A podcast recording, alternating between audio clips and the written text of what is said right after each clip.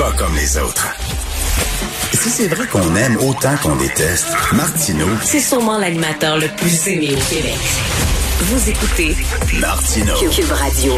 Alors, David Bowie avait une chanson qui s'intitulait I'm Afraid of America. Euh, ça pourrait quasiment être le titre du dernier livre de Raphaël Jacob, que vous connaissez très bien, politologue, chercheur, spécialiste de la politique américaine. Son dernier livre s'intitule L'Amérique au bord du gouffre. Salut Raphaël. Salut Richard. Est-ce que tu as peur des États-Unis? J'ai peur de ce qui peut se passer au reste du monde à cause de l'influence des États-Unis présentement. Puis, je ne pensais jamais, jusqu'à il y a quelques mois, même penser ça. Mais là, compte tenu justement du poids culturel, économique de ce géant-là, qui reste depuis des générations la seule superpuissance du monde, et qui est aux prises, il ne faut pas avoir peur des mots, euh, aux prises à une crise démocratique, oui, ça fait peur. Ça fait peur d'abord et avant tout pour l'Amérique elle-même, puis pour, encore une fois, tout le bagage puis le poids culturel qu'elle a dans l'ensemble du monde, en commençant, disons-le très franchement, par nous, ses voisins. Là. Tout à fait. Écoute, euh, bien sûr, le Parti républicain là, a été contaminé par un cancer qui se prénommait Trump. Mm-hmm. On pensait qu'il avait enlevé la, la, tumeur, mais là, on dirait que c'est un cancer généralisé puis qu'il y a des métastases partout. là. Ben, c'est bien dit dans le sens où quand Trump a mené cette insurrection-là au Capitole là, au 6 janvier. Il en est question à la toute, toute fin du livre parce qu'évidemment, ça porte sur 2020. Le Capitole, l'insurrection, ça a eu lieu au début 2021 techniquement. Donc, quand ça, ça s'est produit, et là, c'était indéniable que ce type-là était un leader carrément autoritaire. Pendant quatre ans, écoute, toi et moi, on s'en est parlé assez souvent en ondes, là, il y avait plein de petits réflexes autoritaires qu'on voyait à droite et à gauche, puis très souvent, soit on en riait, on, on, balayait, ça en dessous du tapis. Après le 6 janvier, c'était indéniable que ce type-là était cancéreux pour la démocratie et qu'il avait encore carrément la fibre, l'ADN d'un leader autoritaire. Et le Parti républicain, au Congrès, avait le pouvoir non seulement de, de le destituer, on sait qu'il était à la toute fin de son mandat, mais c'était pas tant pour le destituer en tant que tel, l'empêcher de finir ses deux dernières semaines à la présidence. C'était pour l'empêcher à jamais de revenir comme candidat présidentiel. Ils avaient le pouvoir de faire ça. Ils ont refusé de faire ça. Et donc, oui, et inquiétant. Et quand tu parles de cancer généralisé, c'est là que l'image, je pense qu'elle est bonne. C'est qu'il y avait euh, un remède. Il y avait une façon de bloquer le cancer, de, de, carrément le flusher en bon français. On lui a permis, permis de rester.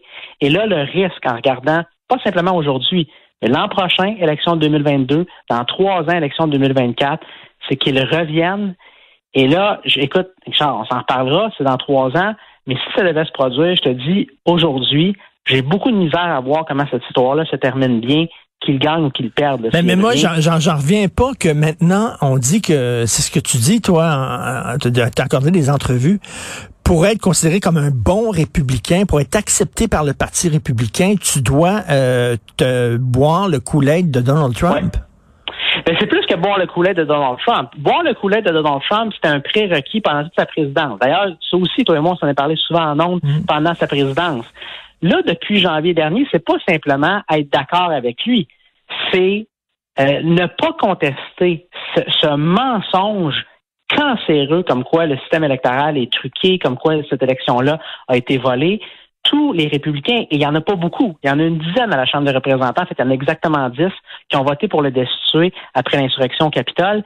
Ils sont tous, d'une façon ou d'une autre, en danger de se faire battre dans des primaires l'an prochain par des candidats aveuglément pro-Trump. Et donc, le risque, c'est qu'on se retrouve avec un parti républicain qui est encore plus aveuglément derrière Trump et derrière carrément ses attaques contre la démocratie. Le danger, il est là. C'est que tu as un parti, et c'est un, un, système bipartite. Il y a pas, on n'est pas en Europe. C'est pas l'Allemagne mmh. ou la France où tu as 5, 6, 7 partis. Tu en as deux partis majeurs. Et tu en as un des deux qui est carrément à risque d'être euh, pris euh, presque entièrement par des forces qui ont pas grand-chose de démocratique. On va mais non, mais c'est épeurant. Puis d'ailleurs, j'ai adoré ton livre et à la toute fin, tu manges pas tes mots. Tu dis euh, ce qui s'est passé au Capitole. Si ça s'était produit ailleurs dans le monde, ça serait, on appellerait ça un coup d'État, une tentative oui. de coup d'État, carrément. Absolument. Et, et, et c'est ce que c'est.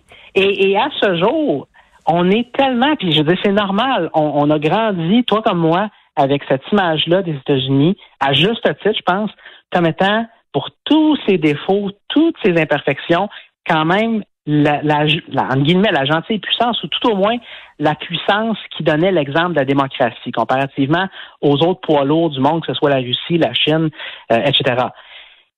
Et, et, donc, avec cette espèce de préjugé, je pense, favorable qu'on a collectivement par rapport aux États-Unis, je pense qu'il y a beaucoup, beaucoup de déni encore à ce jour par rapport à ce qu'on a réellement observé en janvier dernier. Parce que oui, c'est une tentative de coup d'État. Puis tu sais, il y a mhm. eu, il y a eu l'acte, il y a eu la journée du 16 janvier, mais il faut jamais oublier, puis ça aussi, il y a des questions à la fin du livre, tout ce qui s'est passé dans les semaines qui sont venues avant, puis les semaines qui sont venues après, ça n'a pas été simplement une espèce de tentative spontanée de s'insurger au Capitole.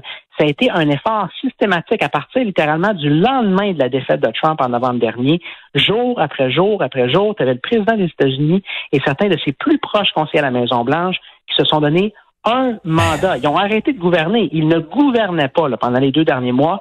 Leur seule obsession, c'était de trouver une ou des façons de faire renverser cette élection-là. Mais, mais, parfaitement légitime. Mais comment ça se fait qu'il y a autant de gens aux États-Unis, puis on le voit au Québec, on le voit au Canada avec la pandémie, qui vivent dans une réalité parallèle et qui n'acceptent pas les faits? Comment ça se fait? Tu, me donnes combien de temps pour répondre à ça? Euh, trois, quatre heures? C'est impossible comme question. C'est une super bonne question. Elle est impossible à répondre brièvement parce que justement, elle est tellement bonne. C'est-à-dire qu'il y a beaucoup, beaucoup de choses, mais je te donnerais peut-être un élément fondamental pour, pour être équilibré dans, dans tout ça. Je pense qu'il y a un énorme bris de confiance qui date depuis bien avant janvier ou l'élection de, de, de l'an passé, ou même l'arrivée de Trump à la présidence il y a quatre ans. Et en, en partie, je te dirais que ce, ce bris de confiance-là oui, c'est vrai qu'il a été causé par plusieurs institutions et plusieurs, en guillemets, élites, que ce soit dans les médias, que ce soit des politiciens, mm. qui, ont, euh, qui ont contribué au fait qu'il y a des millions de personnes, des dizaines de millions de personnes qui ne croient juste plus ne croit tout simplement plus ce qu'on raconte. C'est-à-dire qu'on récolte ce qu'on a semé. Peu à peu, on, a, on a grugé la crédibilité de ces institutions-là.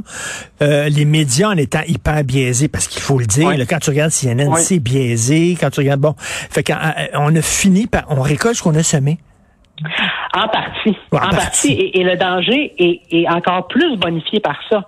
Parce que là, tu arrives avec un agent cancéreux, je vais reprendre ton, ton mot de tantôt, mhm. Et ce qui devrait être, si on veut, le remède ne fonctionne pas, l'antidote ne fonctionne pas parce qu'on ne l'écoute pas. Les gens qui essaient en bonne partie d'avertir ces millions de personnes-là qui suivent Trump, écoutez, ce type-là, il ment, il est dangereux, n'ont plus de réservoir de crédibilité auprès des gens qu'ils essaient de convaincre après des années et des années et des années de bris de, de confiance. Oh, c'est pour ça que, oui, je trouve ça extrêmement inquiétant. Je ne sais pas comment on se sort de ça parce que d'un côté, tu as, encore une fois cet énorme bris de confiance-là, et en même temps, de l'autre côté, tu as un besoin urgent que les, supporters de Trump entendent la raison et, reconnaissent les faits. Et comment est-ce qu'on y parvient? Honnêtement, ce stade-ci, je l'ignore. Non, non, le, titre est fort. L'Amérique au bord du gouffre. On peut dire, c'est quand l'Amérique est au bord du gouffre, c'est le monde qui est au bord du gouffre. Là. Exact. Et le, c'est un, un, livre qui est très épeurant. Et je dois, je dis aux gens, là, ça va au-delà des lieux communs. Là, c'est pas un livre qui rien que le maudit Trump et les maudits États-Unis. Puis ça, non, non, c'est un livre cherché. Il y a une recherche, il y a une analyse rigoureuse, poussée. Là, c'est pas rien qu'une montée de lait, mais c'est un livre fréquent. Raphaël, vraiment là. Et à la fin, là, quand tu parles justement de tentative de coup d'État, tu, tu dis, OK, à partir de là, comment on va régler ça? Tabarnouche, on s'en va-tu vers une autre guerre civile? Ben écoute, j'ose pas aller jusque-là, mais en même temps, on n'arrête pas de parler de la fin du livre, là. Pour ceux qui vont se l'acheter, ils vont attendre une espèce de punch digne de la fin du sixième sens. Là. Mais écoute, je pense que implicitement, il y a, y a, des, y a des fonds de tension qu'on n'a peut-être pas vu depuis la guerre civile. Fait que je suis pas en train de te dire qu'on va retomber là-dedans, mais en même temps, voici ce que je te dirais. c'est un scénario que j'ai évoqué dans les entrevues que j'ai données en faisant la promotion du livre. C'est un scénario que j'évoque, je pense, justement à la fin du livre. En 2021, cette année, quand il y a eu l'insurrection capitale, il faut se rappeler pourquoi ça a eu lieu à ce moment-là. C'est que la, journée même, le Congrès se réunissait pour certifier reconnaître officiellement les résultats de l'élection présidentielle. Ce qui est obligatoire, soit dit en passant, le constitutionnellement aux États-Unis pour que le nouveau président puisse entrer en fonction. Et à ce moment-là, ben, les démocrates contrôlaient le Congrès. Fait que même si les républicains ne voulaient pas certifier, ben, ils étaient minoritaires. Mais il faut réaliser que même après l'insurrection, puis c'est arrivé littéralement, Richard, dans les heures qui ont suivi l'insurrection, la majorité du caucus républicain à la Chambre a voté, puis la, nette majorité a voté contre la certification des résultats. on venait de voir cette horreur monumentale-là, et dans les heures qui suivaient, même quand le monde entier est encore en choc, la majorité des républicains ont voté contre la certification. Fait que tu me vois venir, qu'est-ce qui arrive si, à la prochaine élection, les républicains ont repris le contrôle du Congrès, ce qui est très possible. Trump revient comme candidat, perd encore. Vient le temps de euh, faire euh, reconnaître les résultats. Ah non, ça va Non, arrête, arrête. Ah non, ça, non, arrête, ça me fait fucking freaky. Mais écoute, c'est entièrement possible. Et, et, écoute, je le répète, ça aurait été inimaginable comme scénario il y a à peine quelques mois. Mais là, je pense qu'on doit réellement se parer à la, réelle possibilité, oui, d'une crise constitutionnelle dans la plus grande démocratie de la planète. Donc, attends une minute, en plus, en plus, avec des gens hyper armés. En plus. OK, avec, une culture du gun, avec des gens hyper armés, puis avec des gens qui sont dans une réalité parallèle. Ajouter ça ensemble, là, c'est un crise. Ah non, c'est hyper explosif. c'est ça. Ben, on n'est pas là. On, ne souhaite pas que ça, se termine comme ça. Mais tu disais tantôt, je vais, je vais faire écho à tes propos. Il y a une raison pour laquelle ça s'appelle l'Amérique au bord du gouffre. C'est pas pour faire dans le sensationnalisme. C'est parce que je pense qu'en 2020, l'Amérique était au bord du gouffre. En 2021, euh, dépendant de ce qui se passe, surtout avec, euh, avec Trump. C'est un sacré bon livre chez Robert Laffont, faut le dire. Donc, euh, écoute, t'es lu, euh, t'es lu en France aussi, L'Amérique au bord du gouffre de Raphaël Jacob. Je m'ennuie de toi, Christy, c'est le fun de te parler. C'est très réciproque. Remettons ça au PC, genre. OK, oui, tout à fait. Merci beaucoup, Raphaël. Bon week-end. Et là, je passe le micro à Benoît qui me fait des signes. Il est en console, puis il capote bien raide. Il est 10h32.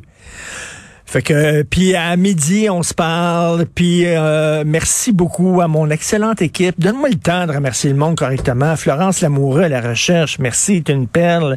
Jean-François Roy, merci beaucoup. La réalisation euh, à la, puis aussi, oh oui, il fait beau aussi. Puis, euh, hey, ça a l'air qu'il annonce pas mal beau ce week-end. Puis qu'est-ce que vous allez faire?